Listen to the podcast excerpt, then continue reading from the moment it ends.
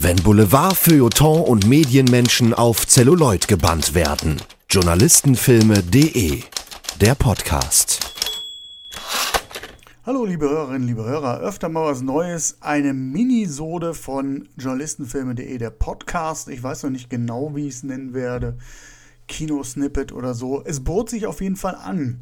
Denn ähm, die Kinos haben wieder geöffnet und ich habe gestern doch mal die Gelegenheit genutzt, das erste Mal einen neuen Film jetzt nach der Schließung der Kinos mir anzusehen. Und ich dachte mir, ich nehme meinen ersten Eindruck einfach mal unmittelbar auf, um meinen Eindruck mal zu konservieren und vielleicht euch eine kleine Kinoempfehlung an die Hand zu geben. Gucken, ob es gefällt. Ich versuche es einfach mal, mal was ganz anderes zum üblichen Konzept mit den Gästen, die ich gerne an meiner Seite habe. Soll nicht ganz so lange gehen. Schauen wir mal. Ich versuche mal, das kurz und knackig zu halten, damit man sowas auch mal zwischen ja, zwei, drei Bushaltestellen hören kann. Mal gucken, ob es klappt. Ich bin gespannt. Ja, also ich war dann gestern im Kino mit meiner besseren Hälfte und wir haben uns angeguckt, äh, der Fall Richard Jewell. Das ist der aktuelle Kinofilm von Clint Eastwood, der Altmeister, der sage und schreibe 90 Jahre geworden ist. Ja, und ich hatte mich eigentlich schon auf den Film gefreut. Er sollte ursprünglich am 19. März in die deutschen Kinos kommen und ist dann aus bekannten Gründen von der Bildfläche verschwunden. Erstmal nichts mehr von gehört, hatte dann gesehen, dass es bei Amazon schon einen VÖ-Termin gibt für die DVD und Blu-ray, hatte das im Auge, ich glaube irgendwie so August war das und äh, als ich ein zweites Mal reingeguckt habe bei Amazon, war der Termin auch schon wieder raus. Interessanterweise habe ich dann, das war mein erstes Kinoerlebnis äh, nach dem sogenannten Lockdown, darf man ja nicht so nennen, aber ähm, ja, nachdem das Kino wieder geöffnet hat, war es mein erster Besuch, äh, habe ich mir Apocalypse Now in 4K im Final Cut angeguckt und im Vorprogramm habe ich den Trailer von Richard Jewell gesehen und habe mir gedacht, ach guck mal, da hat Warner doch nochmal mal äh, Lust und Muße, den Film in die Lichtspielhäuser zu bringen. Ja, und tatsächlich ist es jetzt passiert. Gestern, wie gesagt, dann im Kino gewesen. Let's get a new tape going. All right, Richard, here's what we're going to do. We need a voice exemplar. I want you to say into this phone there's a bomb in Centennial Park. You have 30 minutes.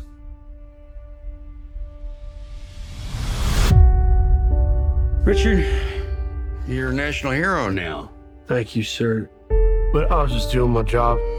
Move away from the tower! You always look at the guy who found the bomb, just like you always look at the guy who found the bomb. Worum geht's? Atlanta im Sommer 1996. Die USA und die Welt feiern die Olympischen Spiele, die in der Hauptstadt des US-Bundesstaates Georgia ausgetragen werden. Richard Jewell, unsere Hauptfigur, ist ein Wachmann der am Rande eines Konzerts einen verdächtigen Rucksack entdeckt. Zuerst will man Richard Jewell nicht so richtig ernst nehmen, aber mit seiner nervigen Hartnäckigkeit, ähm, Richard ist jemand, der sehr, sehr genau nimmt mit dem Protokoll, ähm, ruckt dann doch der Sprengstoffexperte heran. Es stellt sich heraus, in dem Rucksack befinden sich drei deftige Rohrbomben. Die Sicherheitskräfte können die unmittelbare Umgebung grob räumen, Verhindert wird das Attentat nicht, aber ähm, wie gesagt, dadurch, dass man ein bisschen Zeit gewonnen hat, ähm, trifft die Explosion die Menge nicht ganz so hart. Also was heißt nicht ganz so hart? 100 Menschen werden verletzt, zwei davon ihnen so schwer, dass sie dann nachher ihren Verletzungen erliegen. Aber es ist schnell deutlich, ohne Richard Jewell hätte es wohl ganz andere Opferzahlen gegeben. Ja, für einen kurzen Moment, für zwei, drei Tage ist der stämmige Wachmann mit dem peniblen Pflichtbewusstsein der Nationalheld. USA, das kennt man ja, liebt solche Geschichten. Der einfache Mann, der in Ausübung seines Dienstes quasi im Vorbeigehen die Welt rettet. Ähm, das ist natürlich eine Geschichte, ein, ein gefundenes Fressen für die, für die Medien. Allerdings gibt es da diesen einen ehemaligen Arbeitgeber, dem beim Gedanken an Richard Jewell, den Nationalhelden, nicht ganz wohl ist. Er informiert das FBI, Jewel sei damals durch verquere Ansichten über Recht und Ordnung sowie Machtfantasien aufgefallen. Ja, in der Tat ist dieser Jewel jemand, dem die Uniform zu Kopf steigen kann. Er hat auch mal eine Ausbildung zum Polizisten angefangen, aber nicht abschließen können und ja, hat er so ein bisschen so, er versucht sich da selbst einzureden, dass er eigentlich ja einer von den Guten ist. Ähm, das FBI steht unter Druck und muss der Öffentlichkeit einen Täter präsentieren. Und da kommt dieser Richard Jewell als Verdächtiger gerade recht. Er passt auch so ein bisschen in das Profil, in das Täterprofil ähnlich gelagerter Fälle. Der weiße äh, Mann, der aus Frust, weil er von den Obrigkeiten abgelehnt wurde, quasi ja, ausrastet. Und durch einen Leak, einen ziemlich blöden Leak, wie ich finde, erfährt die Presse dann, dass gegen Jewel ermittelt wird. Langer Vorbau, kurzer Sinn. Das Leben von Richard Jewell und auch das seiner Mutter, bei der er wohnt, gerät völlig aus den Fugen. Jewel fits the profile of the lone bomber. A frustrated white man who is a police wannabe who seeks to become a hero. Ja, so viel zur Story. Am Ende des Tages ist der Fall Richard Jewell ein Film über die Reflexe der Medien, der uns vor Augen hält, wie sich das Leben eines Einzelnen von einem Moment auf den anderen ja komplett wandeln kann. Es geht um Vorverurteilung und die Verantwortung der Presse, ähm, wie sie in Verdachtsfällen zu berichten hat. Jewel wird kein offizieller Prozess gemacht, das muss man mal so deutlich sagen, aber den Medien quasi gelüncht. Ähm, das, die ganze Geschichte erinnert mich an äh, den Volker Schlöndorff-Klassiker Die verlorene Ehre der Katharina Blum. Nur, dass die Blum auf einen Roman von Heinrich Böll basiert. Hier der Richard-Fall Jewel, der basiert auf wahren Begebenheiten. You have 30 minutes. Stop trying to be their best friend. I was raised to respect authority. Authorities looking to eat you alive. Ja, kommen wir einfach mal zur Qualität des Films. Was haben wir denn auf der Habenseite? Also da fallen mir als allererstes, und die stehen da für mich ganz oben, die Schauspieler ein.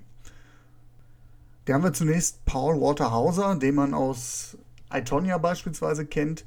Der spielt Richard Jewell, und zwar mit einer kindlich naiven Rechtschaffenheit, die ihn vom ersten Moment an sympathisch macht. Es gibt da so ein, zwei Szenen, wo einem wirklich das Herz aufgeht. Da muss ich direkt so an, an, an äh, Snyder und äh, Rettet die Katze denken. Also der Gute, der mit ein, zwei beiläufigen Handlungen quasi das Herz des Zuschauers erobert. Ähm, gleichzeitig hat er aber auch so eine Attitüde, der könnte schon ins Täterprofil passen. Es ist kein normaler Typ. Ne? Und ähm, ja, der Hauser macht das sehr, sehr gut.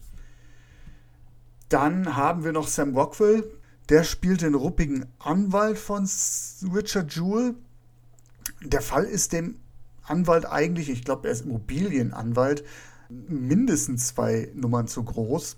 Aber weil er Richard Jewell vor einigen Jahren als duftenden Typen kennengelernt hat, ähm, ist er von seiner Unschuld überzeugt.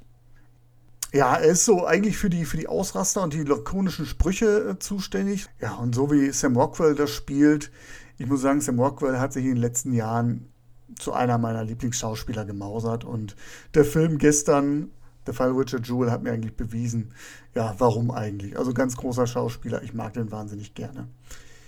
Und als dritte im Bunde noch zu erwähnen, auf jeden Fall Kathy Bates die die Mutter von Richard Jewell spielt. Sie ist eine Mutter, die ihr Baby beschützen möchte, das aber nicht kann und letztlich ja, droht daran zu zerbrechen. Alle drei ganz famos. Ich habe Richard Jewell gestern im Originalton gesehen. Alle drei spielen auch mit Südstaaten-Akzent, wobei man halt festhalten muss, dass nur Kathy Bates ansatzweise aus dem Süden kommt, aus äh, Memphis, Tennessee. Ähm, von allen drei ganz, ganz groß. Äh, auch viele, viele andere Schauspieler in kleinen Rollen, die man sieht. Also durchweg, durch die Bank, ähm, ganz großes Schauspielerkino. Die drei haben aber auch eine wunderbare Chemie.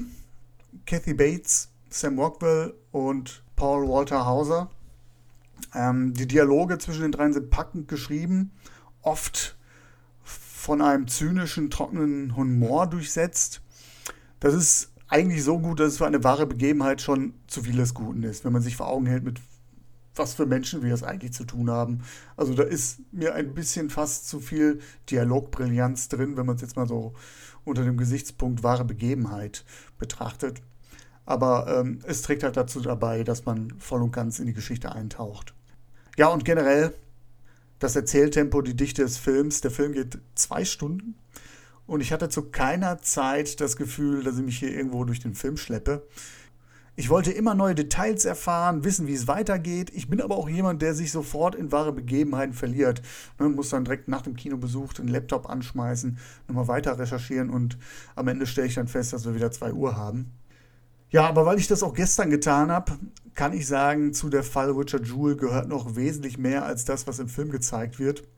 Und ähm, ja, ich denke, ich werde sicher an anderer Stelle noch was dazu schreiben. I report the facts. You've ruined this man's life. Ja, kommen wir zum Negativen. Eine Sache stößt sehr, sehr sauer auf. Ich meine, klar, aus journalistischer Perspektive gibt es in der Fall Richard Jewell sowieso keinen Blumentopf äh, zu gewinnen bei der Geschichte. Wie soll das gehen? Aber so wie die Journalistin Kathy Scraggs, gespielt von Olivia Wilde, äh, porträtiert wird, erfüllt sie wirklich sämtliche Klischees einer Reporterin, die für eine gute Story mit jedem ins Bett geht.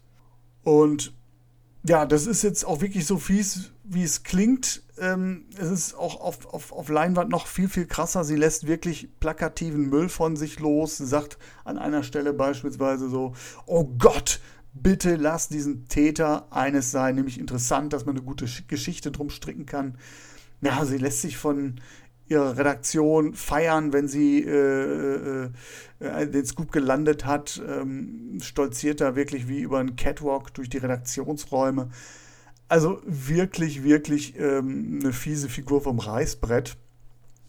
Ähm, nun ist die echte Kathy Scraggs inzwischen tot, sehr früh verstorben, wie auch Richard Jewell selbst in den 40ern und kann sich nicht mehr wehren. Die Zeitung ähm, das ist eine örtliche Zeitung in Atlanta gewesen, hat es versucht und ähm, die Geschichte hat im Dezember, als der Film vergangenes Jahr in den USA erschien, auch hohe Wellen geschlagen. Ähm, jetzt kann man natürlich sagen, hier kommt eine Zeitung an, die von ihrem eigenen Versagen ablenken will. Es gibt tatsächlich aber im Quellmaterial keine Hinweise, dass sich Kathy Scraggs dieses Material, diese Infos, diesen Leak erschlafen hat. Ich meine jetzt egal, ob Wahrheit oder künstlerische Freiheit. Das Problem an der Figur ist, hier wird ein Klischee transportiert, das als Trope in Journalistenfilmen echt ermüdend ist und jeder Drehbuchschreiber eigentlich die Tonne kloppen sollte. Abgesehen davon ist die Figur auch so komplett drüber geschrieben, dass sie aus dem kompletten Film herausreißt. Also immer wenn sie auf der Leinwand zu sehen war, ähm, ja, natürlich ist das ein Reflex, den ich hier dank Journalistenfilme äh, mit mir rumtrage, aber ich fand immer, das ist so drüber, dass das zieht einen raus. Und das in einem ansonsten halt sehr stimmigen Film. Ja, kommen wir mal zum, zum Fazit. Also wirklich große Schwachstellen kann ich gar nicht mehr so benennen. Na gut, da sind dann noch, ähm, wenn, ich, wenn ich länger drüber nachdenke, dann sind da noch so ein, zwei Stellen im Film, wo der konservative Clint so durchscheint. Also wie gesagt, muss man ja auch seine Einstellung nicht mögen und äh, neben dieser, dieser sehr frauenfeindlichen Darstellung gibt es auch so ein, zwei Szenen, wo einer Figur sehr, sehr wichtig ist, darzustellen, dass sie nicht homosexuell ist. Und das wird so beiläufig erklärt, wo ich denke, so als, als Gag, wo ich denke, hm, ja, hätte es das jetzt gebraucht? Ich, ich weiß nicht. Ne? Wie gesagt, also Clint Eastwood ähm, macht gute Filme, aber er hat natürlich auch ein Mindset, mit dem man nicht immer konform gehen muss und auch nicht sollte. Davon abgesehen, also wenn man, wenn man darüber hinwegsehen kann, dann kann man der Fall Richard Jewell sicherlich was abgewinnen, zumal er schon sowas wie ein ja, Lehrbeispiel ist aus der jüngeren Geschichte, äh, der Mediengeschichte der USA, was halt wirklich die Verantwortung der Medien betrifft. Ja. Also ich kann ihn empfehlen, ich empfehle ihn hier auch an dieser Stelle, wenn jemand auf Punkte scharf ist, dann würde ich jetzt mal so 7 von 10 zücken. Das soll es gewesen sein, so als kleine Einschätzung. Ich weiß jetzt gar nicht, wie viel ich gelabert habe mit ja, eine gute Viertelstunde, ein bisschen, ein bisschen schneiden noch, komme ich auf eine Viertelstunde. Ich glaube, das ist so eine Ziellänge, die ich mir auch gesetzt habe. Was sagt ihr? Findet ihr sowas gut? So, so kurze Snippets? Soll ich sowas öfter aufnehmen? Bei Kinofilmen, wo es sich anbietet? Oder vielleicht auch mal so als Zwischenfolgen? Lasst es mich wissen. Ihr wisst, wie ihr mich kriegt und äh, wo ihr auch gerne mal ein Sternchen da lassen könnt. Würde mich sehr freuen. Nächste Woche gibt es auf jeden Fall eine neue reguläre Folge von journalistenfilme.de. Ich verrate auch schon mal, dass ich einen Namensvetter zu Gast im Podcast habe, und zwar den Patrick Lohmeier vom Bahnhofskino. Und zusammen untersuchen wir einen Klassiker von Brian De Palma. Freut euch da schon mal drauf. Bis zum nächsten Mal. Mein Name ist Patrick. Bis dahin. Besucht journalistenfilme.de auch auf Facebook und auf Twitter.